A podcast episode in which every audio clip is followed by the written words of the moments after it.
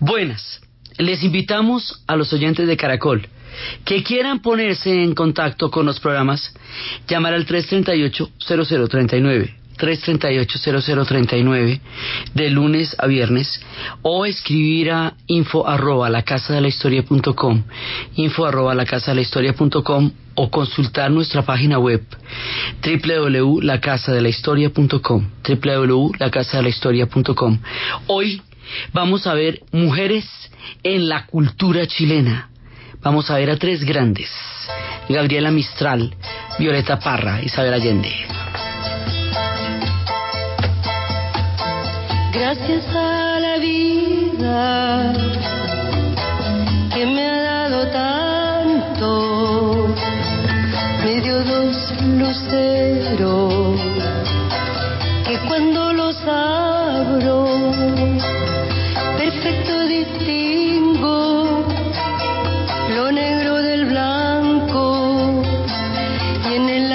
cielo su fondo estrellado en las multitudes el hombre que yo amo. Gracias a la vida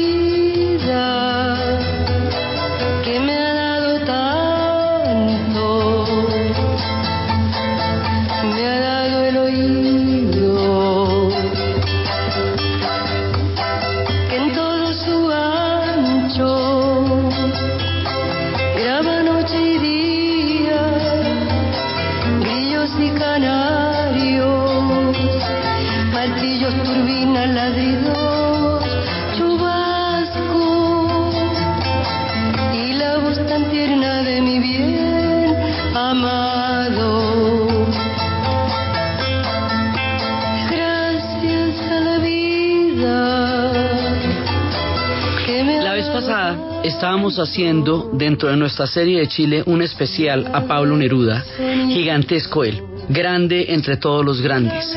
En esta última etapa de la historia de Chile vamos a hacer hoy un especial de mujeres.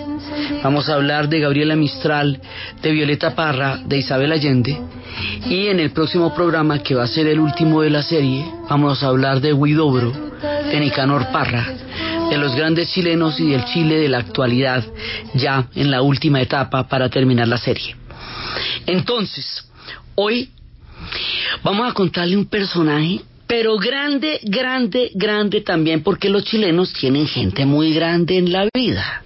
Tienen dos premios Nobel, uno Pablo Neruda y la otra Gabriela Mistral. Gabriela Mistral es un personaje, digamos, que se va a volver de los más importantes referentes en la cultura y en la literatura y en la pedagogía chilena. Es una mujer muy avanzada para su tiempo. Una mujer que fue pedagoga, que fue poetisa, que fue diplomática, que fue una mujer autodidacta, una mujer de vanguardia, una mujer que abrió caminos y horizontes en un momento en que no existían esos caminos y esos horizontes para las mujeres en América Latina y tampoco en Chile particularmente. Esta mujer va a ser una visionaria, va a ser una mujer de una gran importancia en todos los campos. Se le conoce muchísimo por su trabajo en la pedagogía como maestra, pero todos sus rubros en los cuales ella se comprometió fueron momentos muy importantes en la vida y en la historia de su país. Entonces, Gabriela Mistral nace en 1889 en Vicuña, en la región de Coquimbo, y ella empieza a trabajar en 1904 como profesora ayudante en la Serna.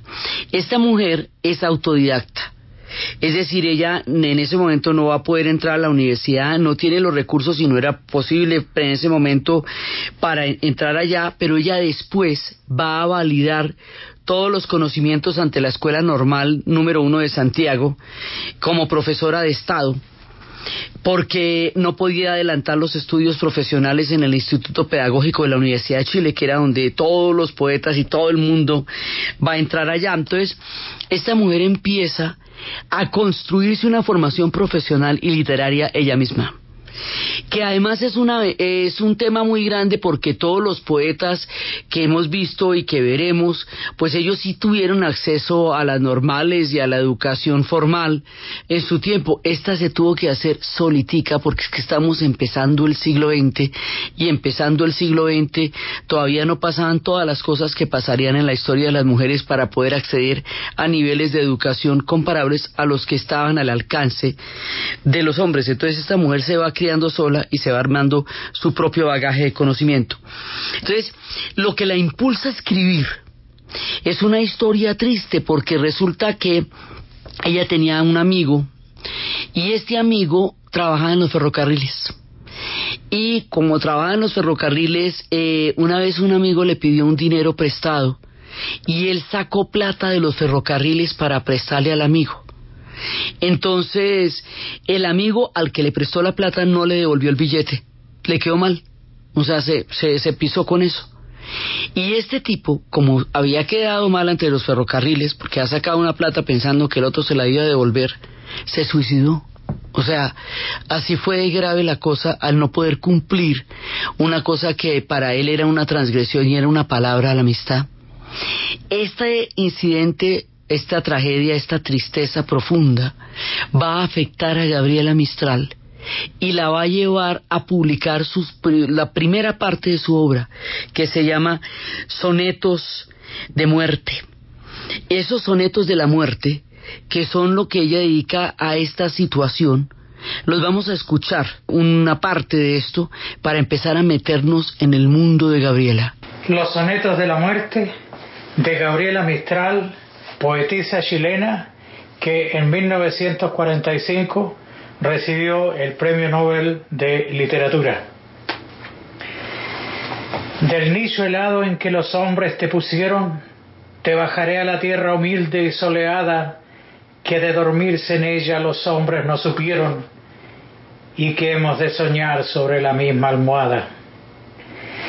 Te acostaré en la tierra soleada, con una dulcedumbre de madre para el hijo dormido, y la tierra de hacerse suavidades de cuna al recibir tu cuerpo de niño dolorido.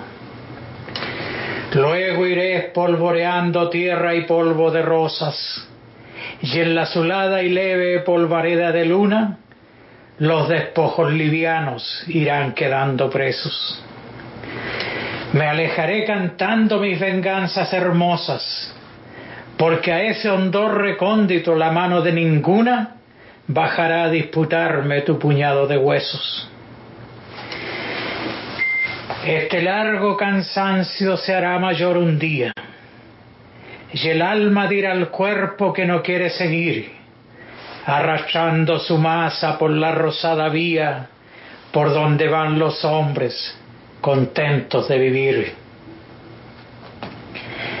Sentirás que a tu lado cava hambriosamente, que otra dormida llega a la quieta ciudad. Esperaré que me hayan cubierto totalmente y después hablaremos por una eternidad. Solo entonces sabrás el por qué no madura para las hondas huesas tu carne todavía. Tuviste que bajar sin fatiga a dormir se hará luz en la zona de los sinos oscura. Sabrás que en nuestra alianza signo de astros había, y roto el pacto enorme, tenías que morir. Malas manos tomaron tu vida, desde el día en que a una señal de astros dejara su plantel nevado de azucenas. En gozo florecía malas manos entraron trágicamente en él. Y yo dije al Señor, por las sendas mortales le llevan, sombra amada que no saben guiar. Arráncalo, Señor, a esas manos fatales o le hundes en el largo sueño que sabes dar. No le puedo gritar, no le puedo seguir. Su barca empuja un negro viento de tempestad retórnalo a mis brazos o le ciegas en flor. Se detuvo la barca rosa de su vivir. que no sé del amor, que no tuve piedad? Tú, que vas a juzgarme, lo comprendes, Señor.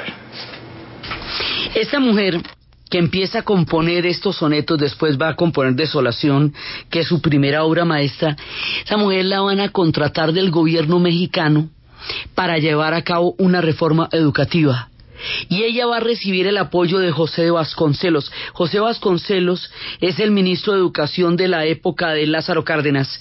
Es el momento en que eh, México está experimentando un florecimiento cultural gigantesco y es un punto, digamos, fantástico dentro de toda la el desarrollo de toda la narrativa y, y de toda la como esa gran revolución cultural que los mexicanos crearon durante los 20 y los 30. Entonces, dentro de ese clima de apertura, la llegada de ella a México le va a dar una cantidad de perspectiva, le van a poner una estatua en su honor en el DF y van a publicar un libro que se llama Lectura para Mujeres y ahí empieza una carrera diplomática que va a ser muy importante. Pero desde el punto de vista pedagógico, Gabriela Mistral va a desarrollar un método para la escuela rural y el método consiste en que los niños tengan contacto con las cosas directamente. Es decir, que los niños labren la tierra, que los niños aprendan a manejar la madera, que los niños aprendan los oficios, en lugar de que los enseñen en una aula oscura a imaginarse el mundo, que más bien aprendan a tomar contacto directo con el mundo. Ese tipo de metodología para las escuelas rurales va a terminar en toda la América Latina. Y con eso no más, ya la influencia de Gabriela Mistral es gigantesca. Entonces ella decía, al respecto de su nueva pedagogía, que sería tan acogida en México, decía, los trabajadores no creen ya en aquella escuela que les enseñó todas las inutilidades y los lanzó a la vida con las manos torpes para todos los oficios. Ellos no aman, ellos no pueden amar al maestro sin sentido de la vida, que les robó la riqueza de la sangre en un aula de clase oscura y que les mató la alegría de vivir al no ponerlos en contacto con la tierra, madre de la cual emanaron vigor y todas las excelencias, más que de sus lecciones sin entusiasmo. Entonces lo que Gabriela proponía era que a los peladitos había que ponerlos a vivir, sí, andar en la tierra, a conocer la madera, a conocer el sol, a conocer las estaciones, o sea que la vida era demasiado maravillosa para disecarla en el aula. Y esto para las escuelas rurales era capacitar a los pelados con oficios que les permitieran desempeñarse en la vida y entender el entorno en el que habían nacido. Ese es el tamaño de la reforma educativa de Gabriela Mistral y es una de las cosas por las que más se le conoce como pedagoga, como maestra. Pero ella también va a tener una carrera diplomática importantísima, porque Chile va a poner a sus grandes glorias como cónsules y como diplomáticos por el mundo entero. ¿Eso los va a hacer universales? va a universalizar la cultura chilena, va a hacer que se vayan a conocer muchísimos por esta figuración de sus grandes intelectuales como sus representantes diplomáticos por el mundo. Entonces, Gabriela va a ser secretaria de la sección de la Sociedad de las Naciones en Ginebra y al mismo tiempo está publicando y empieza toda su carrera de cónsul en América y en Europa. Entonces, esta mujer se va, se va creciendo, se va creciendo en el alma y en el mundo de los chilenos y va desarrollando esa maravillosa poesía tan inquietante. La poesía de Gabriela es, eh, es hermosa, es profunda, es perturbadora, ¿sí? Gabriela decía, por ejemplo, en Desolación, la bruma espesa, eterna, para que olvide dónde me ha arrojado el mar en su ola de salmuera. La tierra a la que vine no tiene primavera, tiene su noche larga que cual madre me esconde. El viento hace a mi casa su ronda de sollozos y de alarido y quiebra como un cristal mi grito, y en la llanura blanca de horizonte infinito miro morir intensos ocasos dolorosos. ¿A quién podrá llamar la que hasta aquí ha venido sin ir más lejos que ella solo fueron los muertos? Tan solo ellos contemplan un mar callado y yerto, crecer entre sus brazos y los brazos queridos. Los barcos cuyas velas blanquean en el puerto vienen de tierras donde no están lejos los que no son míos. Sus hombres de ojos claros no conocen mis ríos y traen frutos pálidos sin la luz de mis huertos. Y la interrogación que sube a mi garganta al mirarlos pasar me decide vencida. Hablan extrañas lenguas y no la conmovida, lengua que en tierras de oro mi pobre madre canta. Miro bajar la nieve como en el polvo de la huesca, miro crecer la niebla como el agonizante, y no por enloquecer no encuentro los instantes, porque la noche larga ahora tan solo empieza. Miro el llano extasiado y recojo su duelo que viene por los paisajes mortales. La nieve es el semblante que asoma en mis cristales. Siempre será una albura bajando de los cielos. Siempre ella, silenciosa, como la gran mirada de Dios sobre mí, siempre su azar sobre mi casa, siempre el destino que no mengua ni pasa, descenderá a cubrirme, terrible y extasiada. Ella tiene una cantidad de poemas de, de, muy diferentes matices. Hay uno que se llama Miedo. Yo no quiero que a mi niña golondrina me la vuelvan. Se hunde volando en el cielo y no baja hasta mi estera. En el alero hace un nido y mis manos no la peinan. Yo no quiero que a mi niña golondrina me la vuelvan. Yo no quiero que mi niña me la vayan a hacer princesa.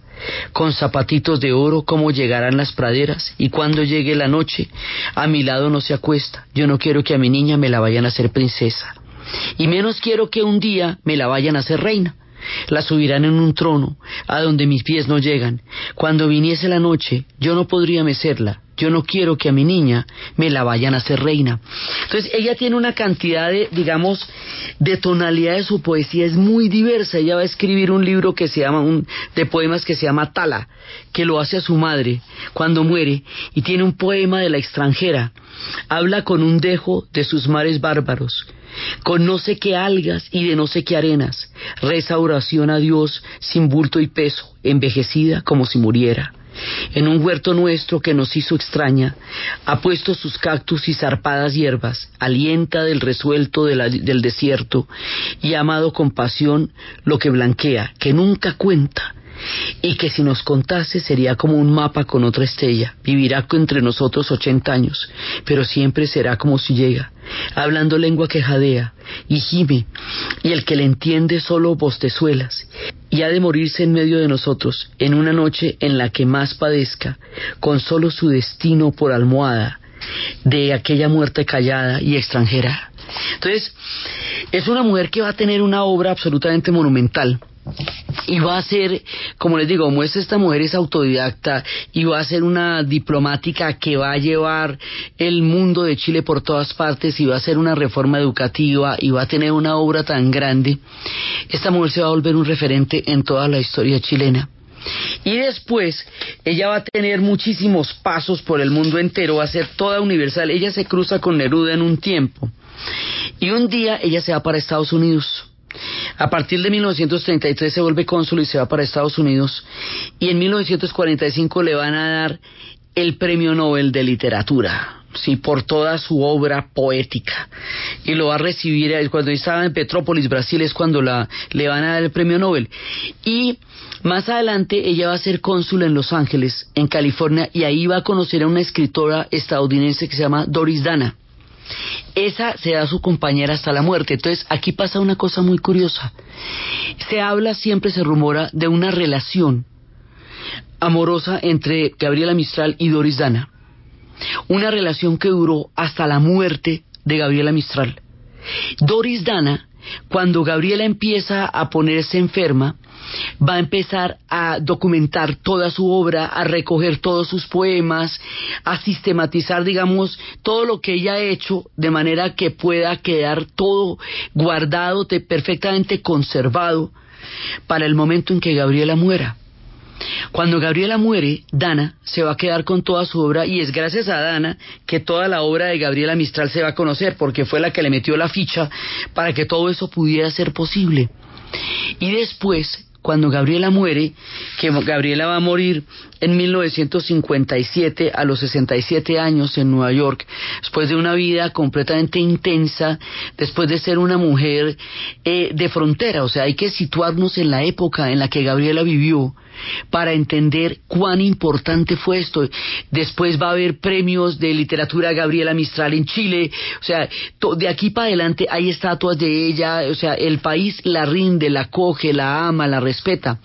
Dana va a tener su obra y resulta que la va a guardar para sí y solamente hasta el año 2006, cuando Michelle Bachelet sea la presidenta, la primera mujer presidenta de Chile, Dana le va a dar a Michelle Bachelet la obra completa de Gabriela Mistral.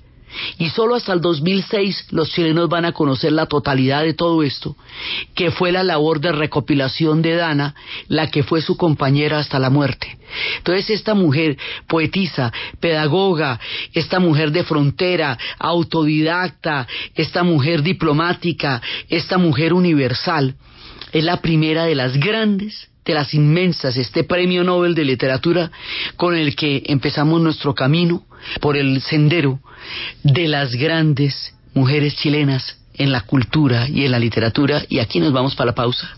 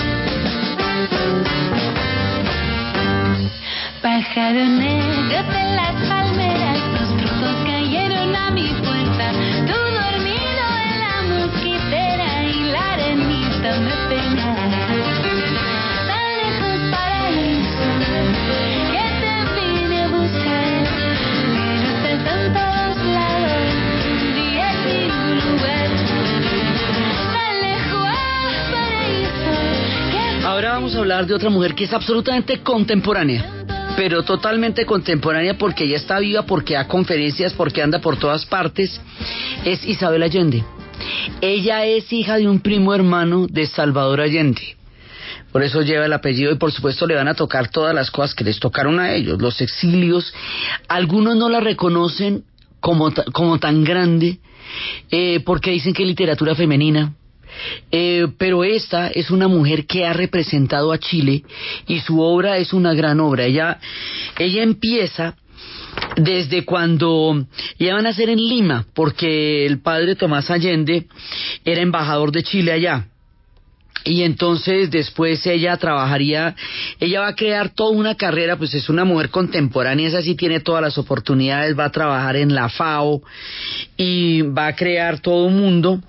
Esta mujer va a empezar a publicar hasta 1988 y va a empezar a publicar libros que van a ser impresionantes. La primera que va a publicar es La Casa de los Espíritus y la Casa de los Espíritus es la historia de la familia Trueba. Es como una especie de mosaico de una saga de una familia a través de la cual va contando la historia de Chile, las costumbres, el tema de los terratenientes, el tema de las mujeres, el tema de todos los diferentes roles que van pasando. Y esa, ambas, esa ha sido llevada al cine en una, en una versión con Meryl Streep además. Ella ha publicado Eva Luna, Plan Infinito, La hija de la fortuna, La ciudad de las bestias, Mi país inventado, El reino de los dragones, El amante japonés, Paula también. Y esta mujer empieza también a desarrollar un mundo y claro, como a ella le tocan los setentas, entonces ella regresa a Chile y con el golpe militar, pues le toca salir y va a pasar una cantidad de tiempo de exilio en Venezuela. Y se va a dedicar a escribir obras de teatro y después van a empezar a adaptar sus, sus novelas al cine de amor y de sombra, también la van a adaptar en el 94.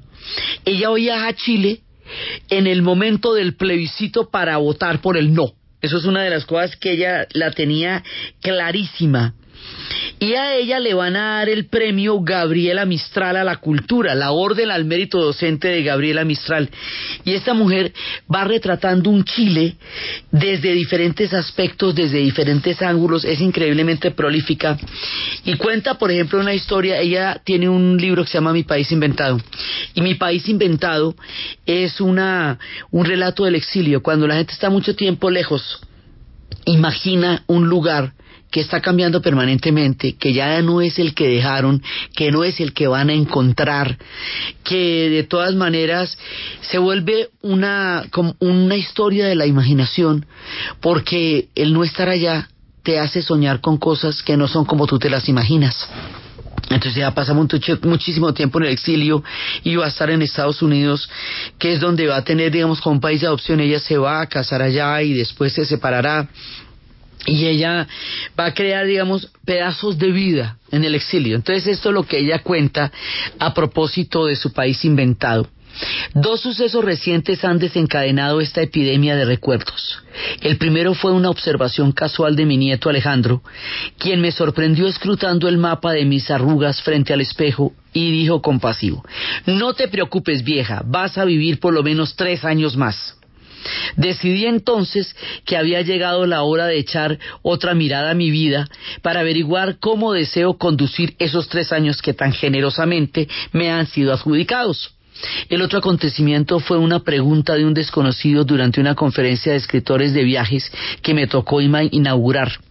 Debo aclarar que no pertenezco a ese extraño grupo de personas que viaja a lugares remotos, sobrevive a bancarrotas y luego a bacterias y luego publica libros para convencer a los incautos de que sigan sus pasos. Viajar es un esfuerzo desproporcionado y más aún a lugares donde no, servido, eh, no hay servicio de habitaciones. Mis vacaciones ideales son en una silla bajo un quitasol en mi patio, leyendo libros sobre aventuras, viajes que jamás eh, haría a menudo tan lejos como fuera escapando de algo. Vengo del llamado tercer mundo. ¿Cuál es el segundo? Y tuve que atrapar a un marido para vivir legalmente en el primero. No tengo intención de regresar al subdesarrollo sin una buena razón. Sin embargo, y muy a pesar mío, he deambulado por cinco continentes y además me ha tocado ser autoexiliada e inmigrante. Algo sé de viajes y por eso me pidieron que hablara en aquella conferencia. Al terminar mi breve discurso, se levantó la mano entre el público un joven y me preguntó cuál era el papel que jugaba la nostalgia en mis novelas. Por un momento me quedé muda. ¿Nostalgia? Según el diccionario, la pena de verse ausente de la patria, la melancolía provocada por el recuerdo de una dicha perdida. La pregunta me cortó el aire porque hasta ese instante no me había dado cuenta de que escribo como un ejercicio constante de añoranza. He sido forastera casi toda mi vida, condición que acepto porque no me quedaba alternativa. Varias veces me han visto forzada a partir rompiendo ataduras y dejando todo atrás para comenzar de nuevo en otra parte. He sido peregrina por más caminos de los que puedo recordar. De tanto despedirme se me secaron las raíces y debo generar otras que a falta de un lugar geográfico donde afincarse las he hecho en mi memoria pero cuidado, la memoria es un laberinto donde acechan los minotauros. Así nos cuenta esta mujer lo que significan los exilios. Ella es un testimonio del Chile contemporáneo es una buena manera de internarse en cómo se ha fraguado este Chile actual. Y es una mujer con muchas historias que viaja por el mundo dictando conferencias, que ha trabajado muchísimo por los derechos de la mujer.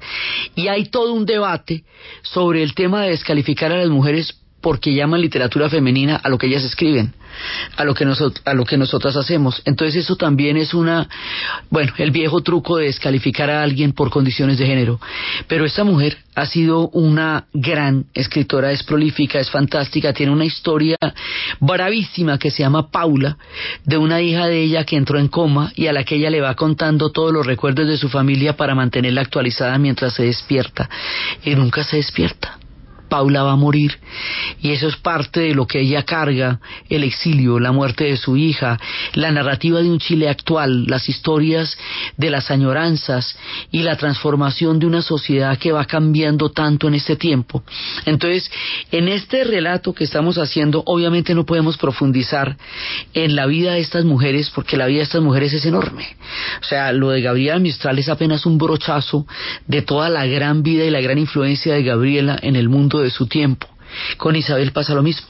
Entonces, dejamos aquí estas historias de Isabel para meternos con la última chilena, grande, maravillosa, folclorista, ella es la que va a aglutinar toda la canción y la tradición popular chilena, la que va a fundar el Museo de, de las Tradiciones Folclóricas, la que va a acuñar toda la, digamos, la fuerza de la canción popular, la hemos estado escuchando durante toda la serie. Violeta Parra. Entonces vamos a escuchar algunas de las canciones y a contar historias de Violeta.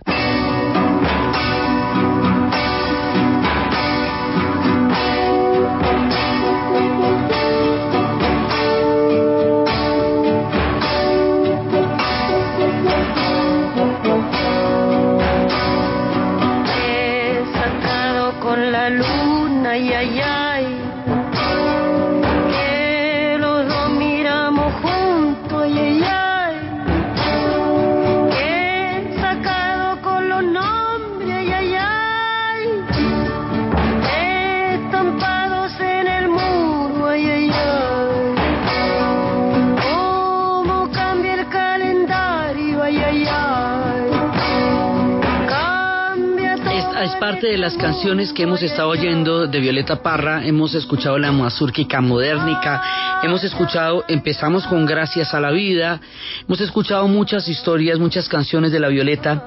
Esta mujer nace en 1917 y aquí hay un prodigio familiar impresionante, porque ella es la mamá de Ángel Parra y de Isabel Parra, la que cuyas canciones hemos estado escuchando a, lo largo de la serie, es hermana de Nicanor Parra, del cual vamos a hablar en el siguiente programa.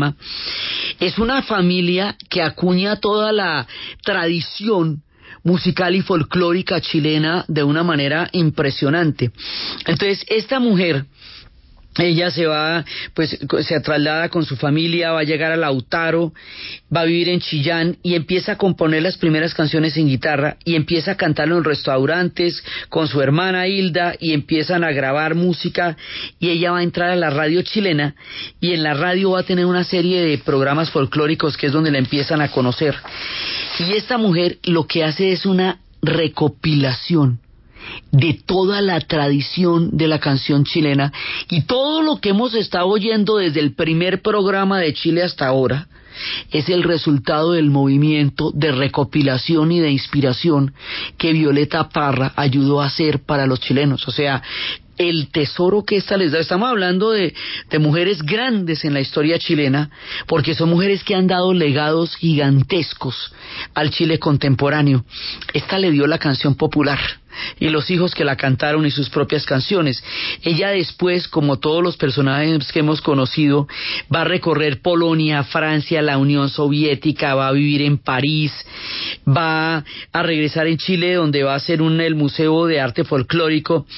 Esta mujer va a ser la que puede consagrar toda esta tradición, toda la tradición de la música de protesta de la música de narrativa del mundo de los trabajadores, de, de, las historias del Chile cotidiano.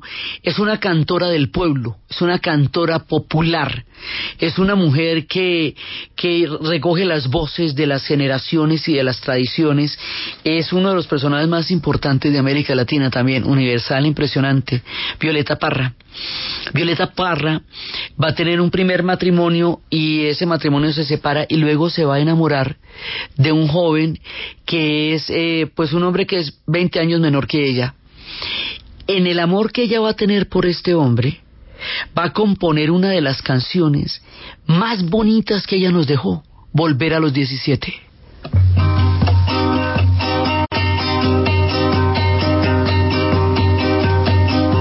Volver a los 17, después de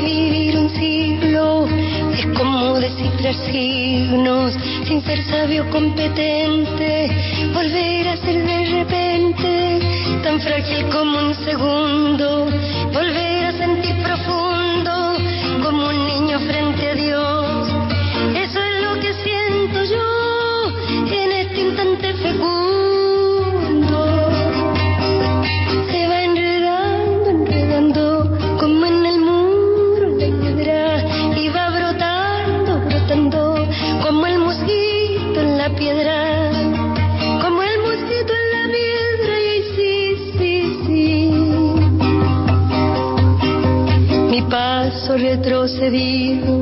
cuando el de ustedes avanza, el arco de las alianzas ha penetrado en mi nido con todo su colorido, se ha paseado por mis venas y hasta las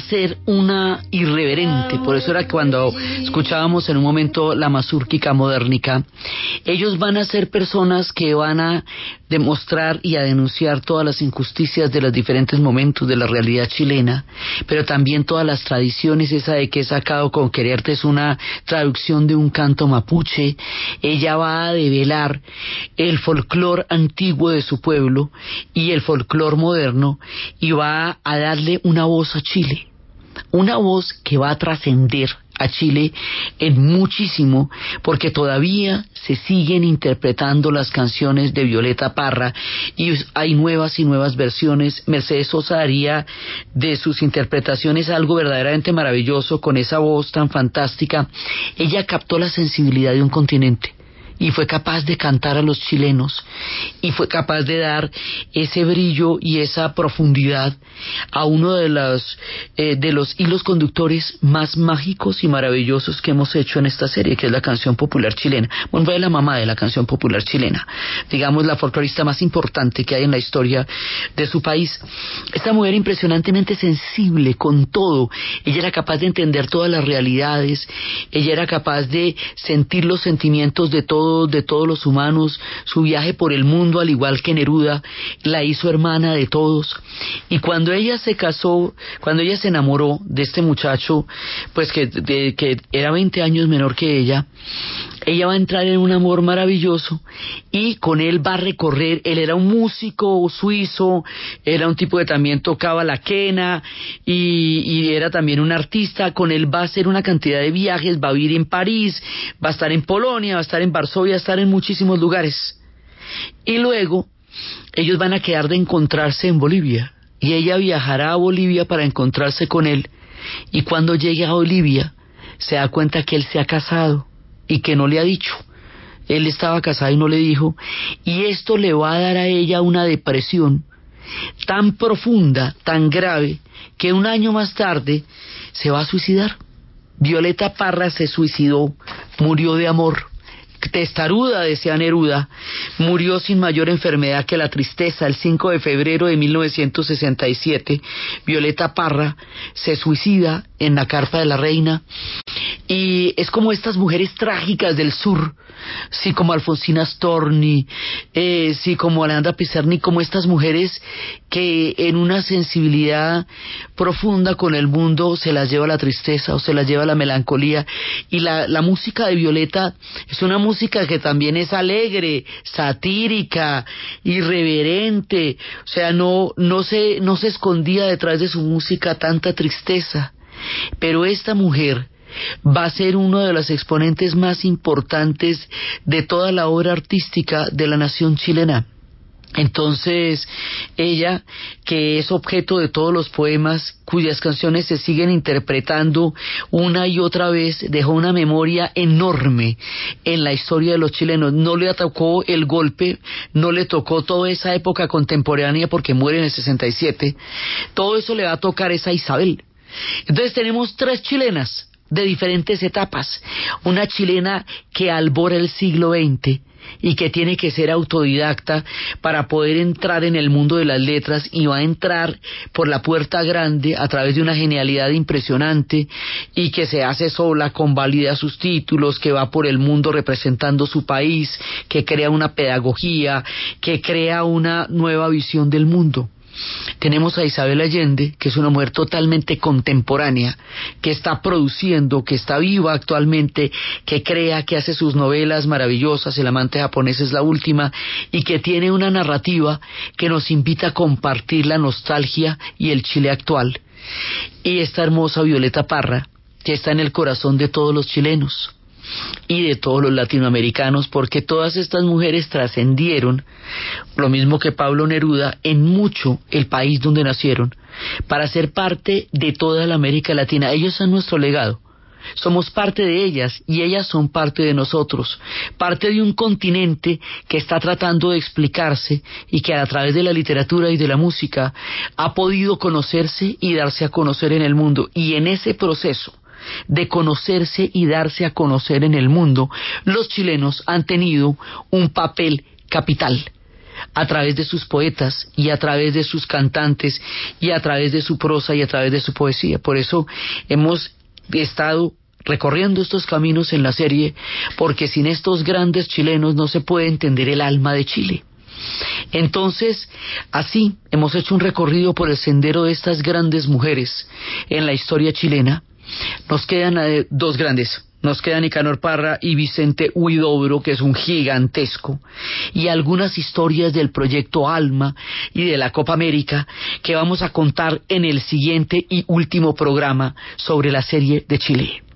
Entonces, desde los espacios de las grandes mujeres en la literatura chilena, del vanguardismo de Gabriela Mistral, para entrar a crear un mundo que antes de ella no existía, desde su valor como pedagoga, como mujer, como diplomática, como poetisa, como mujer de fronteras, desde la contemporaneidad de Isabel Allende, siendo el testimonio vivo de toda la historia de los chilenos en la actualidad, y desde nuestra muy querida Violeta Parra, que con sus canciones nos iluminó el alma. En la narración Diana Uribe, en la producción Jessy Rodríguez y para ustedes, feliz fin de semana.